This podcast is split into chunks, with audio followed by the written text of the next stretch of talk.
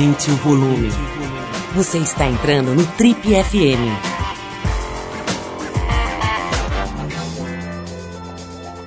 E hoje a gente vai conversar um pouquinho sobre a crise, sobre o sistema econômico mundial, sobre Nova York, Manhattan Connection, uma série de assuntos muito interessantes com o economista e estrategista financeiro Ricardo Amorim. O Ricardo já trabalhou em importantes instituições financeiras de vários países, morou nos Estados Unidos durante vários anos e é um dos apresentadores do programa Manhattan Connection lá do GNT. Ele vem hoje aqui ao Trip falar sobre a sua trajetória e principalmente sobre um panorama a respeito do que a gente pode esperar desse momento de crise anunciada aí que a gente está vivendo aqui no Brasil e no planeta.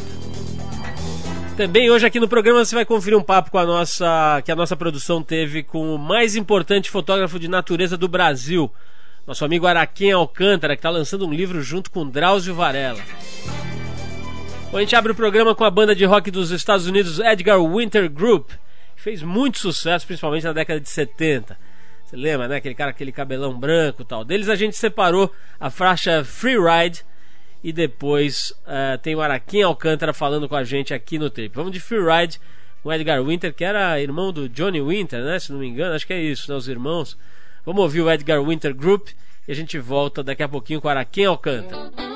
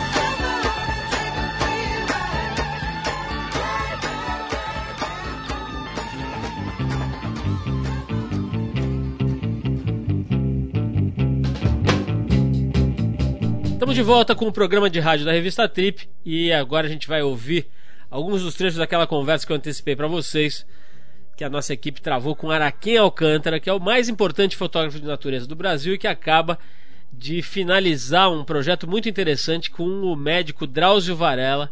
Seguinte, nesse primeiro trecho o Araquém fala sobre o seu mais recente livro, que é o Cabeça do Cachorro, que ele está lançando em parceria com o médico Drauzio Varela. Vamos ouvir então É, o que o Araquém tem para contar para a gente sobre o Cabeça do Cachorro? Cabeça do Cachorro, ela ocupa assim, uns 200 mil quilômetros quadrados no norte da Amazônia, do, do estado do Amazonas, na fronteira com a Venezuela e a Colômbia. É uma região, seguramente uma das regiões mais preservadas da Amazônia, né? Uma terra de florestas virgens e mais que habitam Lá habitam cerca de. tem uns 700 povoados de índios com nomes como Curipacos, Úpidas, Yanomami, Tucanos. E tem um desenho, é nítido, desenho da cabeça de um cachorro de perfil, com a boca aberta, olhando para o Pacífico. Ali também habitam as Farcs, do lado da Colômbia, que de vez em quando dão umas entradas no Brasil, mas é uma região de rara beleza, uma região que eu acho que precisa ser mantida viva. O Drauzio, a nossa amizade começou com um convite do Drauzio para que eu ilustrasse uma reportagem que ele queria fazer nessa região. Ele sabia que eu já tinha subido o Pico da Neblina, isso há dois anos e meio atrás, e nós fizemos uma expedição de 14 dias com apoio da FAB e do Exército. Na, na, em determinado momento, subindo o rio Alpés, eu falei para ele: puxa, acho que tamanha beleza não cabe só numa reportagem, né? E ele falou, ah, por que, que a gente não faz um livro? Aí fomos amadurecendo a ideia e concluímos o livro, né? O livro, o livro tem, um, tem uma toda uma pesquisa iconográfica feita pela Cláudia Ritt, da expedição, de ilustradores da expedição da viagem filosófica pelo Rio Negro, do Alexandre Rodrigues Ferreira, no século XIX e também imagens de um antropólogo que primeiro fotografou aquela região também por volta de 1700, o Koch Grumber. A gente está conversando com o fotógrafo de natureza Araquém Alcântara. E nesse segundo trecho, o Araquém comenta um pouquinho sobre os próximos lançamentos dessa carreira brilhante dele. 40 anos de profissão. Vamos ouvir. Já comemorando já antecipadamente os 40 anos de carreira, eu estou lançando o livro Mata Atlântica, que é um livro de bilíngue de 260 páginas, uma celebração da beleza da Mata Atlântica com textos do, de um grande ambientalista, o Dr. Paulo Nogueira Neto, textos do Felipe Milanês e do Marcelo Deuduc, dois escritores de ecologia e o livro Bichos do Brasil, com texto do Paulo Vanzolini, do Antônio Paulo Pavone, um livro também grande, de, com mais de 200 fotos de bichos produzidos ao longo desse, desse tempo aí de, de andanças. São, esses três livros serão lançados no dia 17 no, na Livraria Cultura do Conjunto Nacional. E o livro com o Drauzio tem uma festa especial no dia 16 no Museu da Casa Brasileira, com direito à projeção de imagens e painéis de grandes formatos. Bom, a gente conversou aqui com o fotógrafo Araquém Alcântara, que está lançando em parceria com o Dr. Drauzio Varela o livro Cabeça do Cachorro, da editora Terra Brasil. Daqui a pouquinho tem o economista e apresentador do programa Manhattan Connection, Ricardo Amorim, falando com a gente sobre a crise Aliás, ele tem uma perspectiva bem interessante, aí, original e otimista. Ele vai falar também sobre o futuro da economia mundial. Mas antes, a gente vai tocar mais uma música aqui. A banda Beirute foi formada no Novo México em 2006 e mistura folk com elementos da música cigana do leste europeu. Ultimamente, essa banda tem ganho novos fãs aqui no Brasil, já que o seu maior hit, Elephant Gun, está na trilha sonora da nova minissérie da Rede Globo, Capitu né? Dá pra, dá pra sentir que os caras do, da minissérie foram fundo na pesquisa e trouxeram coisas boas. Que a gente separou a faixa Mount Rockley do disco de lançamento desse grupo, Gulag Orchestra, de 2006. Vamos de Beirute e na sequência Ricardo Amorim falando com a gente sobre Nova York, sobre o programa Manhattan Connection, sobre uma série de coisas, mas mais do que tudo sobre o panorama econômico mundial, tal do derretimento das bolsas, do sistema financeiro e como é que o Brasil vai passar por esse período. Vamos lá.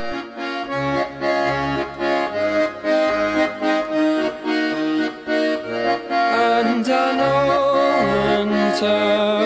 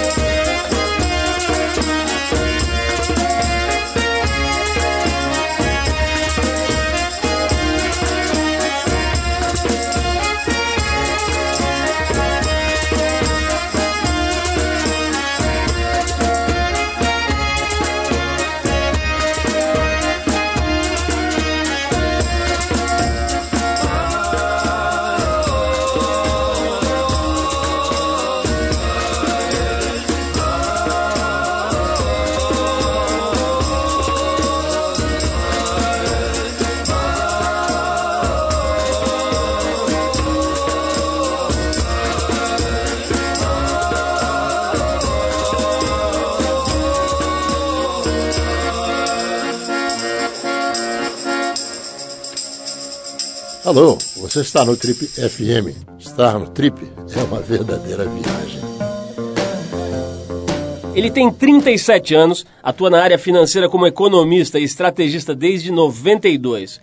Ele se formou em economia pela USP, a Universidade de São Paulo, e depois fez a sua pós-graduação em administração e finanças internacionais na École Supérieure Uh, Putas, meu francês está ruim aqui. Até tentar, agora foi muito bem. Vou tentar de novo. École Supérieure de Sciences Économiques et Commerciales, em Paris. Tá linda essa minha pronúncia aqui. Morou, estudou e trabalhou no Brasil, na Europa e nos Estados Unidos. Em Nova York foi diretor de estratégia de investimentos da Idea Global, acho que é isso, uma das maiores consultorias de investimentos do mundo. E depois, como diretor de pesquisa econômica e investimento para a América Latina do banco West LB, um dos maiores bancos da Alemanha. Estou mandando aqui a minha pronúncia, não sabendo nem de que idioma estou falando, mas de qualquer forma. De volta agora ao Brasil recentemente, ele está hoje atuando como CEO da Concordia Asset Management. Ele é fonte de informação frequente de alguns dos principais veículos de comunicação de diversos países, especialmente quando o assunto é economia, macroeconomia, a relação entre os mercados, entre os países, etc. Pela voz dele, que alguns já ouviram aqui, já deu para sacar, Estamos recebendo hoje com muito prazer o Ricardo Amorim, que é um dos atuais apresentadores do programa Manhattan Connection já há algum tempo lá no canal GNT. O Ricardo, como eu disse, está de volta ao Brasil, veio morar de novo no Brasil, está aqui em São Paulo e hoje a gente conseguiu arrastá-lo aqui para bater esse papo com a gente. E óbvio, se a nossa fonte de informação um pouquinho aqui sobre essa, esse cenário meio misterioso, meio nefasto, sem contornos definidos da tal da crise financeira internacional e do seu, é, do, da sua repercussão aqui no Brasil. Vamos falar sobre o futuro da economia brasileira, mundial, mas vamos falar especialmente da trajetória do Ricardo. Ricardo, obrigado por você ter vindo aqui, ter conseguido uma brecha na sua agenda para vir bater esse papo aqui. É um maior prazer te receber. Prazer é meu, Paulo. Ricardo, vamos começar falando dessa tua volta para o Brasil antes da gente entrar em economia, etc. Apesar que essas coisas estão sempre muito ligadas, né? Essa história da, da interligação de tudo está cada vez mais evidente. Mas, pô, você ficou um tempão lá em Nova York, você já era meio localzão, né? A Tânia Menar, que é nossa colunista aqui do site da Trip, volta e meia mencionava você, eu te ouvia ali para fazer as crônicas dela, porque você já era um local lá de Manhattan, já estava transitando ali com a maior liberdade. Quanto tempo você ficou lá? E me conta um pouquinho dessa decisão de fazer as malas. Olha, eu era bem local, mas menos do que a Tânia. Quer dizer, os meus oito anos perto do tempo que a Tânia está lá, eles empali empalidecem um pouco. Mas de qualquer forma, foram oito maravilhosos anos em Nova York, uh, muito curtidos. Eu amo a cidade, adoro Nova York, acho uma cidade espetacular. Mas ao mesmo tempo, uh, eu já estava cansado. Cansado porque é uma cidade muito dura. É uma cidade que, segundo uma definição que eu vi, eu achei perfeita, todo mundo devia um dia morar em Nova York, ninguém devia ficar. E eu achei a definição espetacular. E a decisão teve a ver um pouco com isso, quer dizer, um certo cansaço de lá, apesar de gostar muito. Um cansaço de viajar, eu estava viajando feito maluco, uh, em função do meu trabalho, muito para o Brasil.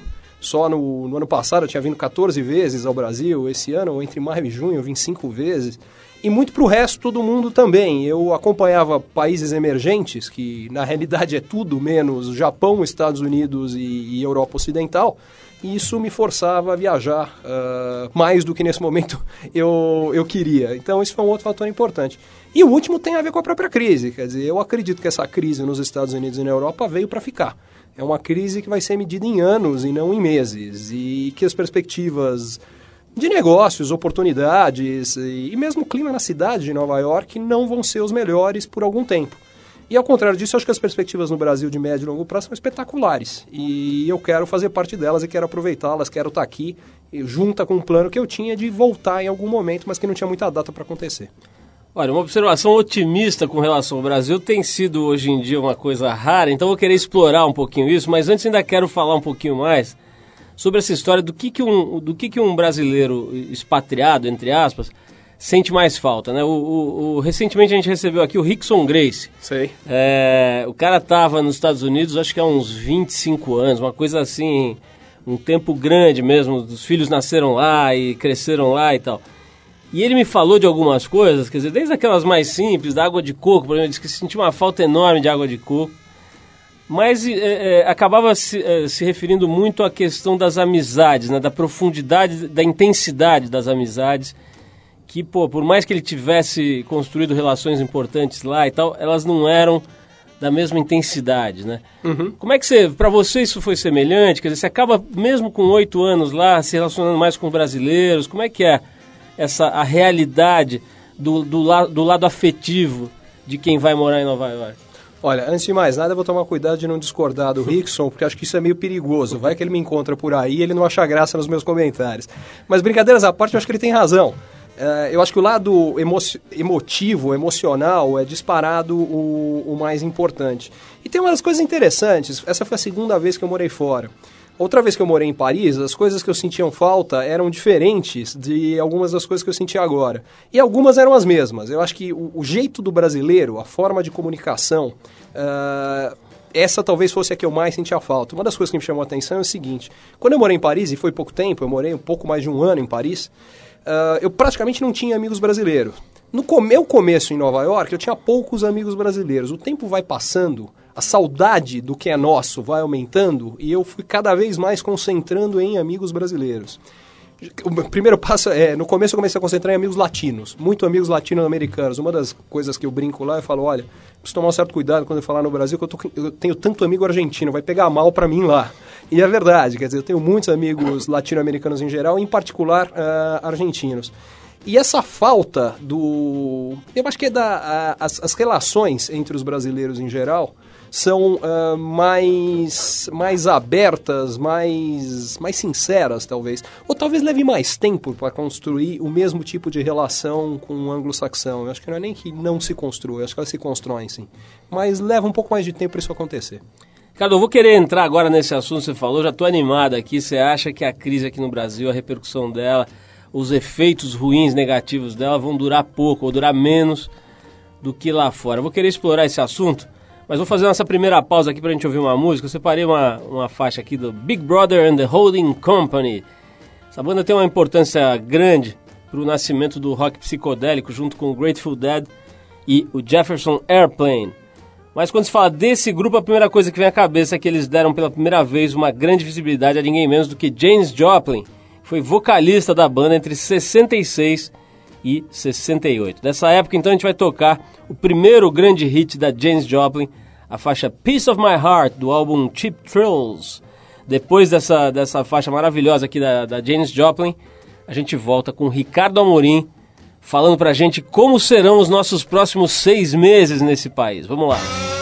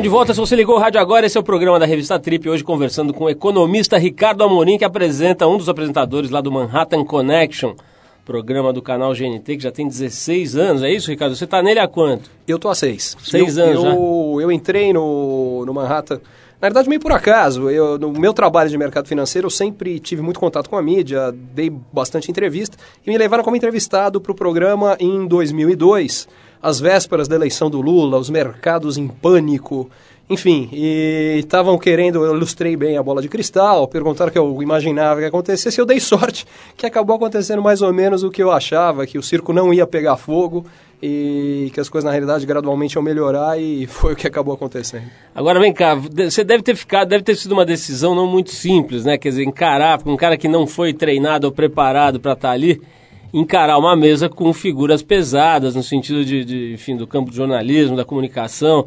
Uh, o Lucas Mendes, o próprio Jabor, que você pegou durante muito tempo e tal, né? Acho que você chegou a pegar o Nelson Mota, não? Não, o Nelson não. O Nelson eu não cheguei a trabalhar com ele, não. Enfim, mas de qualquer forma, uma mesa da pesada, aliás, o nosso amigo Caio Blinder e tal.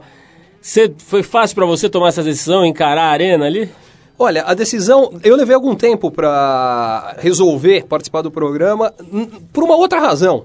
Uh, a minha preocupação inicial foi, foi, foi, diferente. No trabalho que eu fazia em mercado financeiro, uh, necessariamente exigia um trabalho de pesquisa enorme por tudo que eu estava fazendo, enfim. O programa, até pela, pela cara de como a gente fala de tudo, a gente fala de um monte de assunto que a gente também não entende. Ou seja, o que começou a me preocupar muito, falou, pô, eu vou parecer um grande chutador, e pô, eu ralo tanto na minha área para parecer chutador, então eu fiquei com muito medo com isso. E o que eu acabei percebendo é que é o contrário, que o público consegue diferenciar bem o que, o que você conhece e o que você acha. Uh, e, e, mais do que isso, quer dizer, eu sempre fui muito objetivo em deixar claro o que eu sei e o que eu apenas tenho impressões. Então acabou não acontecendo. E, e, aliás, não poderia estar mais contente com a decisão de ter é, resolvido participar do programa. Uh, não só me divirto muito em gravá-lo uma vez por semana, como o programa me abre mil portas, é extremamente interessante, me coloca em contato com gente interessante e não podia estar mais feliz com a decisão. Carlos, vamos voltar para o campo normalmente árido e difícil da economia. Né? Agora, no momento absoluto, eu pessoalmente tenho uma avaliação uh, que talvez seja meio diferente, que é de achar que esse momento é riquíssimo, né? Porque quando as coisas estão sendo obrigatoriamente revistas, né, repriorizadas, etc, é um momento muito rico, né? Quer dizer, o mundo é como se o mundo estivesse parando para dar uma geral, para dar uma reorganizada, né? Claro que o custo disso para muita gente é dolorido, é, é, é pesado. Mas eu queria explorar um pouco essa tua visão de que aqui para o Brasil a coisa vai ser mais light, né? Baseado em que você tem essa sensação?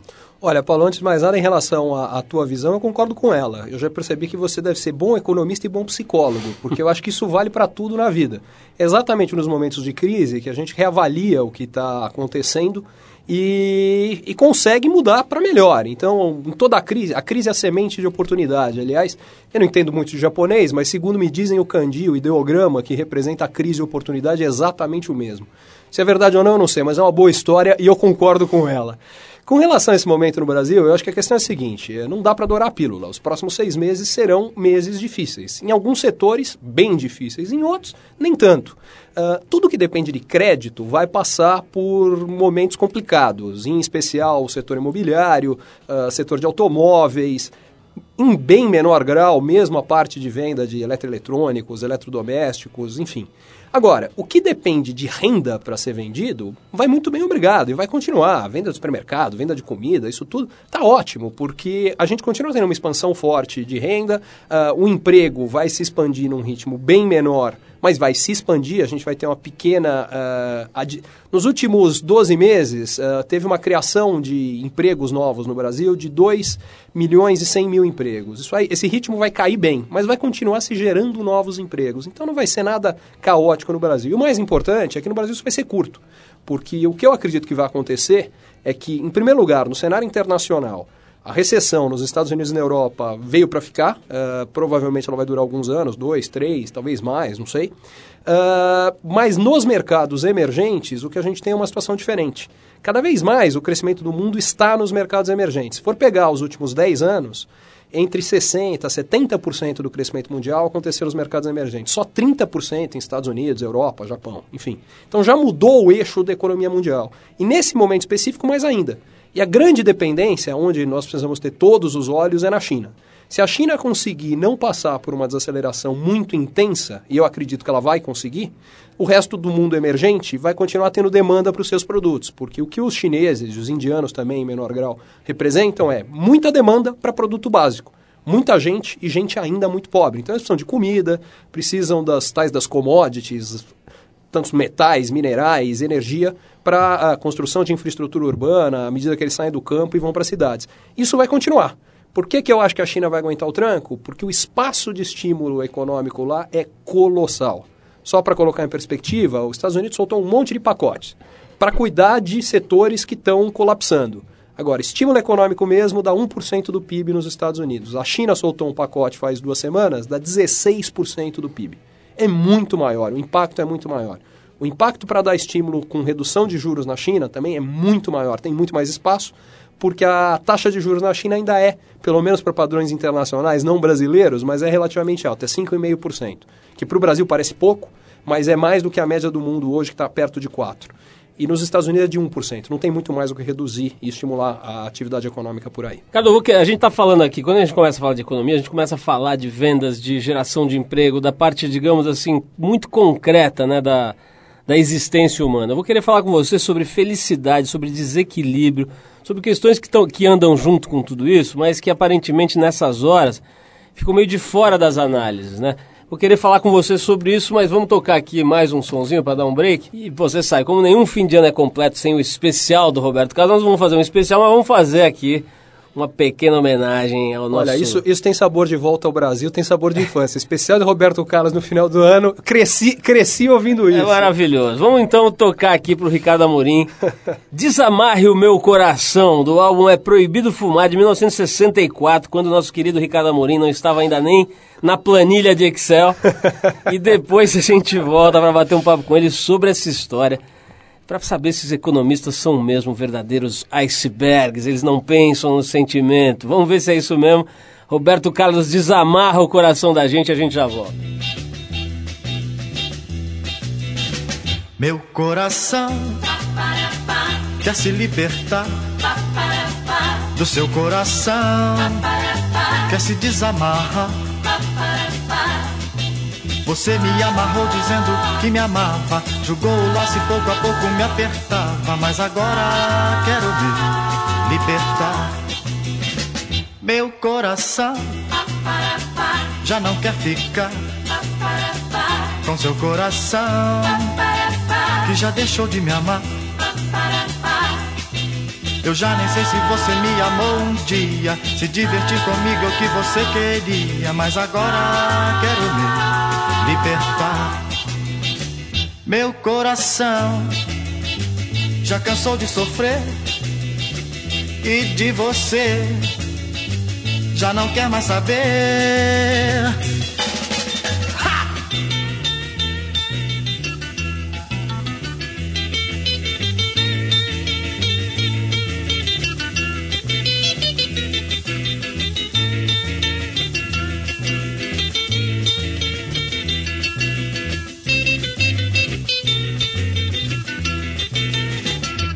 Coração já cansou de sofrer e de você já não quer mais saber.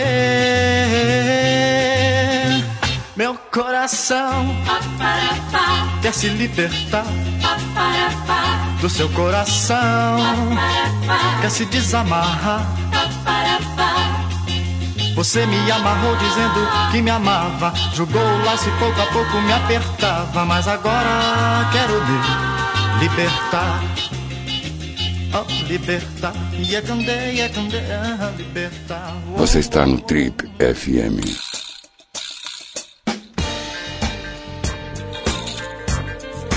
Estamos de volta, esse é o Trip, hoje conversando com o economista Ricardo Amorim, que participa do Manhattan Connection já há seis anos lá no canal GNT bate-bola lá com o Lucas Mendes, com, com o Caio Blinder, é, com o Diogo Mainardi. Ricardo, vamos então para essa questão. Estava te falando aí, é, a economia vai sempre para essa coisa, assim, é como se o mundo fosse aqueles uh, joguinhos né, de, de, banco imobiliário, né, que a gente jogava quando era moleque e tal, que assim, se você colocar o dinheirinho certo no país tal, o mundo se ajeita, senão dá tudo errado. E cada vez mais né, a gente vê que não é bem assim.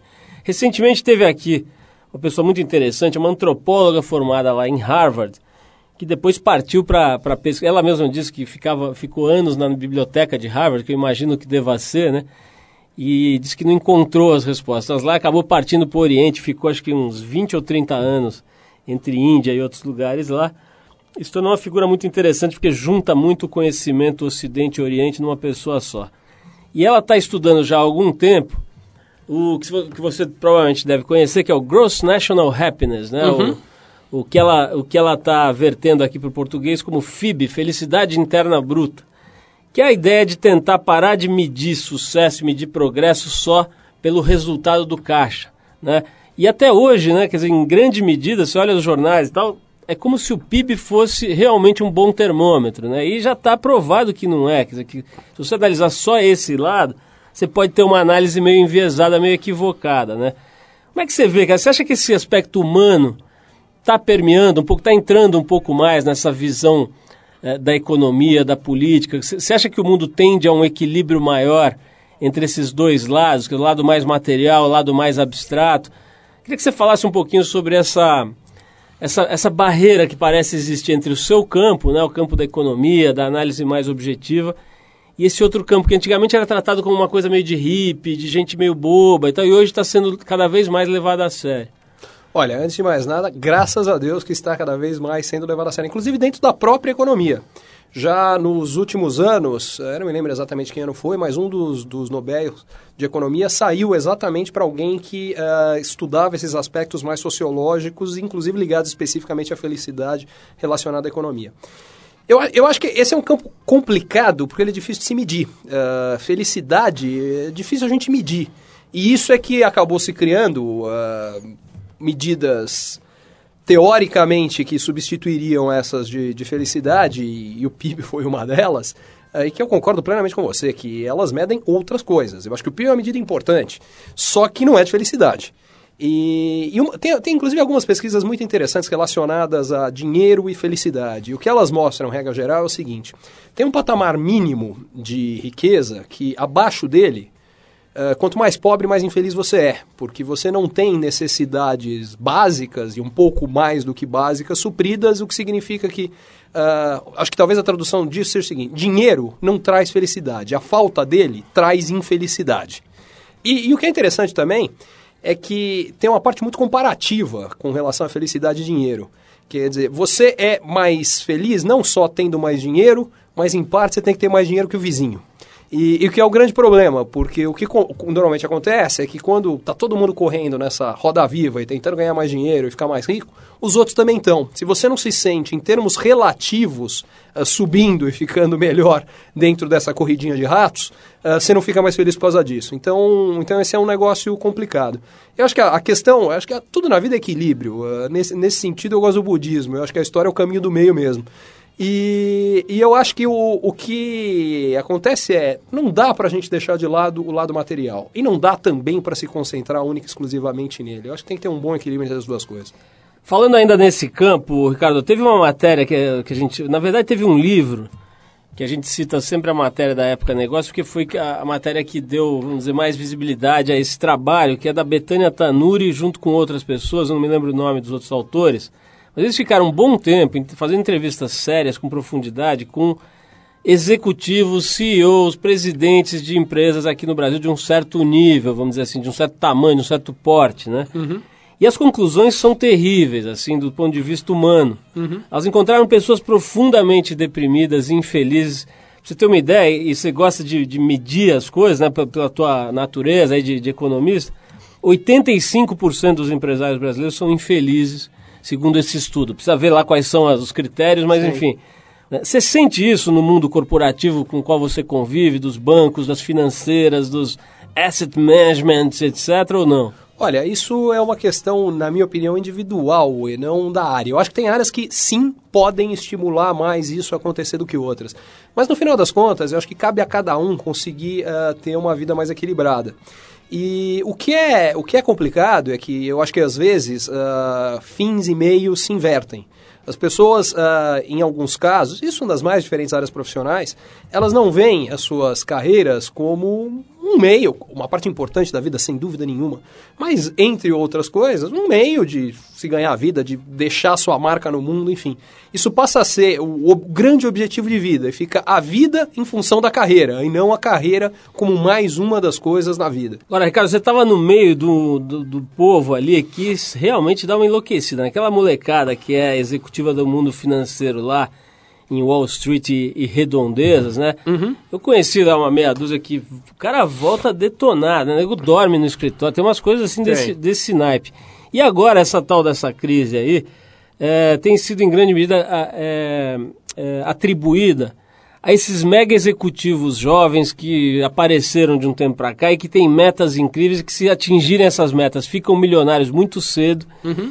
E aí eles começam a perseguir essas metas a qualquer custo, né? Tem exemplos desses caras que, enfim, é, é, fizeram coisas ilegais, acabaram presos e tal por conta desses estímulos, né? Sim. Você viveu perto disso, isso, e como é que era isso? Isso é tão forte assim como parece? Olha, isso existe no meio, eu acho que é inegável que existe. Uh, eu acho que é, em especial, como explicação, essa crise está sendo ultra supervalorizado. Para mim, a explicação da crise é muito mais ampla do que isso. Uh, a explicação da crise tem a ver um pouco com natureza humana uh, e um pouco com mudança de eixo da economia mundial. Por mudança de eixo da economia mundial, o que eu quero dizer é o seguinte: aquele processo que eu falei de cada vez mais o grosso do crescimento do mundo está nos emergentes e não nos desenvolvidos, tem um monte de consequências. É um processo que tem 10 anos, é muito anterior à crise. Esse processo significa o seguinte: cada vez mais tem uma parte grande da produção do mundo que está indo para lugares de custo de produção baixo. Países emergentes, em particular na Ásia, Índia, China, enfim. Quando isso acontece, uma das consequências é que o custo de produção cai. A inflação cai. É, acho que um bom exemplo é quanto custa hoje uma, uma TV de tela plana e quanto custava 5, 6 anos atrás. Deve custar 3, 4 vezes menos, eu não sei. O efeito prático dessa história é que a inflação no mundo caiu, despencou na realidade, e à medida que isso aconteceu, somado a uma outra coisa, a geração de riqueza foi transferida para a Ásia.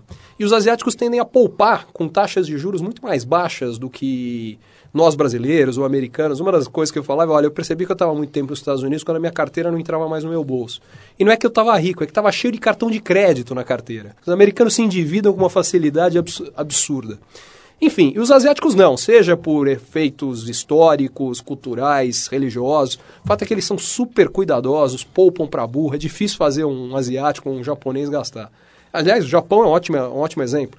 Eh, nos últimos 20 anos, a taxa média de juros no Japão é 1,5% ao ano.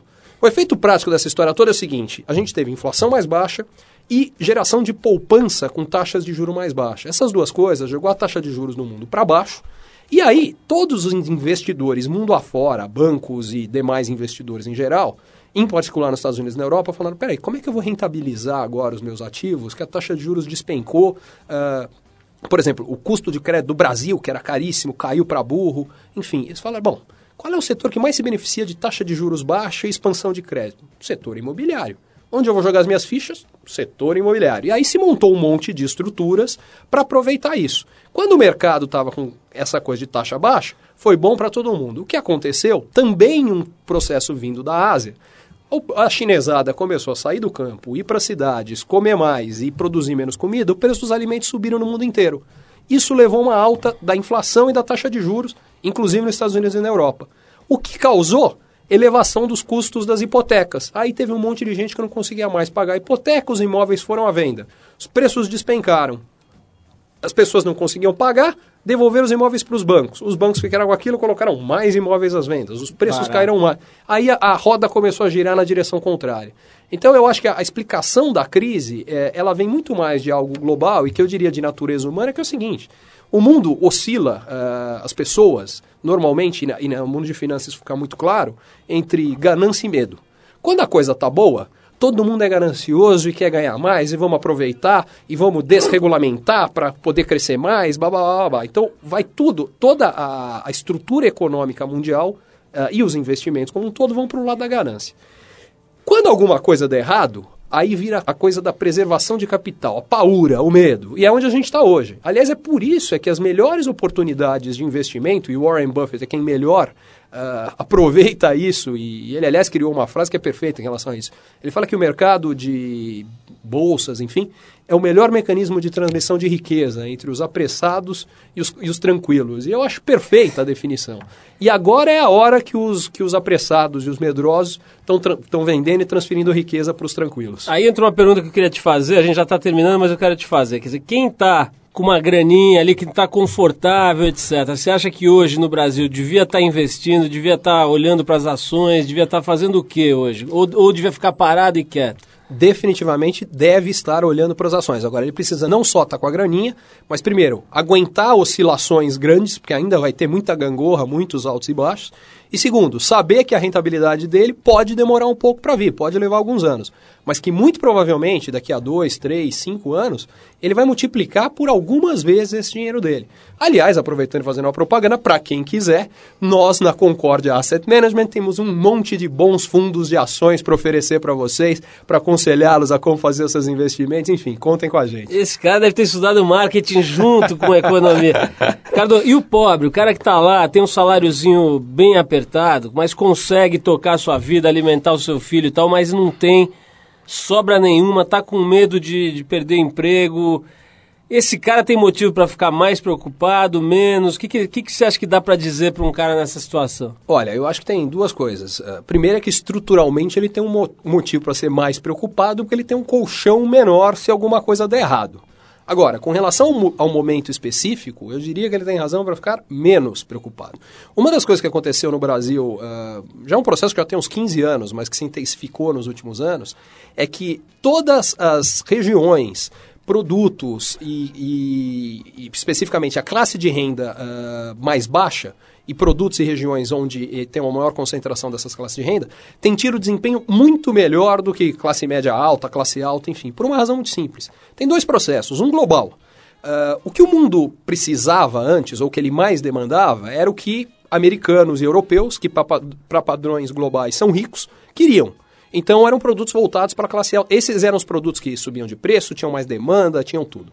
O que, que aconteceu ao longo dos últimos anos? O, o grosso do mundo está vindo de consumo e de produção para chinês e asiático, que é gente pobre, é muita gente, mas gente pobre. Então, a primeira coisa é que setores voltados para esse, esse tipo de consumidor estão andando muito melhor do que os outros. Segundo, Uh, isso, inclusive, do ponto de vista de investimento, é algo que a gente olha e leva muito a sério. Segunda coisa importante: no Brasil tem um componente político. Faz, se pegar a popularidade de presidentes pós-regime militar, a história é sempre a mesma. Você tem um presidente que entra muito popular, regra geral, você tem algum desgaste com o tempo e normalmente tem um segundo desgaste, inflação. Joga a popularidade lá para baixo, foi o que levou a popularidade do governo Sarney lá para baixo, impeachment do governo Collor, o Itamar caindo. Aí você tem plano real, que é o contrário, inflação caindo, presidente Fernando Henrique ficou muito popular, uh, na época não era presidente, enfim, virou o presidente por conta disso. Uh, quando você teve os outros movimentos de alta de inflação, popularidade cai. Moral da história. Acho que uma das coisas que os governantes do Brasil aprenderam é que eles têm que ser duros com a inflação. Segunda, as outras coisas que mexeram muito com a popularidade foi aumento real do salário mínimo e programas de transferência de renda, mais particularmente o Bolsa Família. Essas coisas todas, para mim, vieram para ficar. Independente de você ser a favor ou contra, pessoalmente até sou a favor. Eu acho que uh, a questão do Bolsa Família ajuda a reduzir migração para a cidade, uh, melhora, cria melhores oportunidades futuras. Não fosse por isso, infelizmente, hoje a gente precisa dar o peixe ensinar a pescar. Não dá só para ensinar a pescar. Mas, enfim, mesmo que eu não fosse a favor disso, é, isso é o que eu acho, mas o que eu acho não interessa. O que interessa é que o político que tiver que resolver aquilo acha. E o que esse cara acha é, esse é um instrumento político importante. E isso eu acho que é uma das razões que isso veio para ficar e que o consumo de massa vai andar melhor e que, por consequência, os pobres vão sentir menos esse impacto do que os mais ricos. Quem vai sofrer é quem está endividado. Esse vai ter problema, vai faltar dinheiro. Carlos, genial, olha, adorei mesmo. Foi uma aula aqui para a gente tentar entender, né, cara, esse cenário mutante. Bom, quer dizer, então já, não, então já não deu nada. A aula foi ruim porque só ficou no tentando. Não, foi boa porque hoje em dia eu acho que se alguém está tentando, já está fazendo uma grande coisa, né? Eu já ouvi gente boa aí dizendo que, olha, qualquer pessoa que disser qualquer coisa com firmeza hoje deve estar tá maluco ou mal informado. Acho que não é nem o, Olha, eu acho, o seu eu acho que não é nenhuma coisa nenhuma. Eu não, eu não sei, eu tenho a impressão que eu devo estar numa dessas duas, porque eu estou muito convicto que ah, a crise no Brasil vai ser de curto prazo e principalmente, mais do que isso, que do ponto de vista de perspectiva de investimento, a gente está num dos melhores momentos que a gente teve nos últimos anos, para le- aproveitar. é legal ver alguém convicto e mais do que isso, alguém convicto baseado em, em coisas concretas. Quer dizer, você sustentou a tua opinião de forma muito bacana.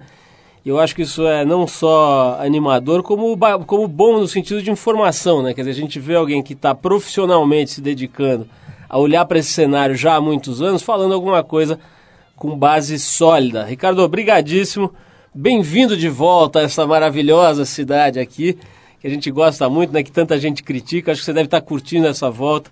Espero que você curta muito e volte aqui para ajudar a gente aí entendendo esse cenário que felizmente é mutante e que felizmente está hoje num processo de revisão muito rico, como eu sempre falo, apesar dessa riqueza não necessariamente se traduzir para todo mundo em dinheiro no bolso a curto prazo. É isso, Ricardo? É isso aí. Valeu, Ricardo. Então vamos, vamos tocar aqui essa música para ele.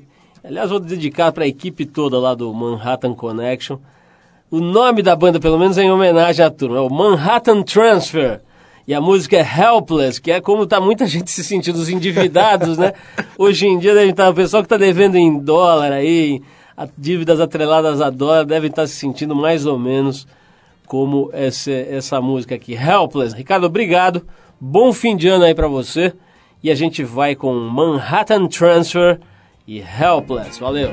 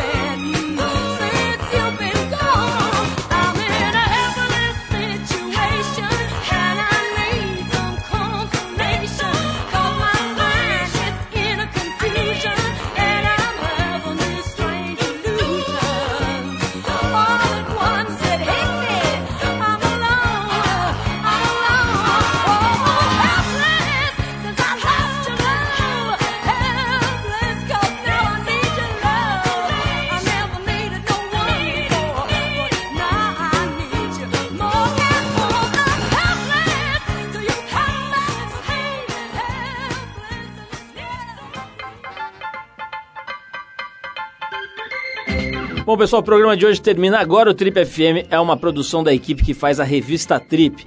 A apresentação é de Paulo Lima, participação excepcional de Arthur Veríssimo, coordenação de Endrigo Kiribras, produção e edição Alexandre Potashev, trabalhos técnicos Marco Pauliello.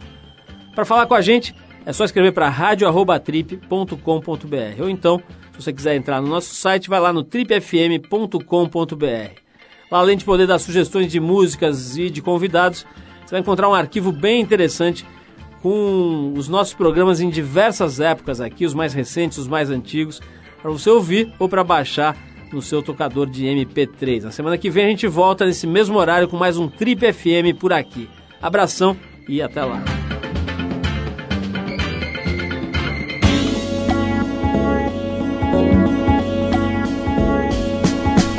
Você ouviu Trip FM.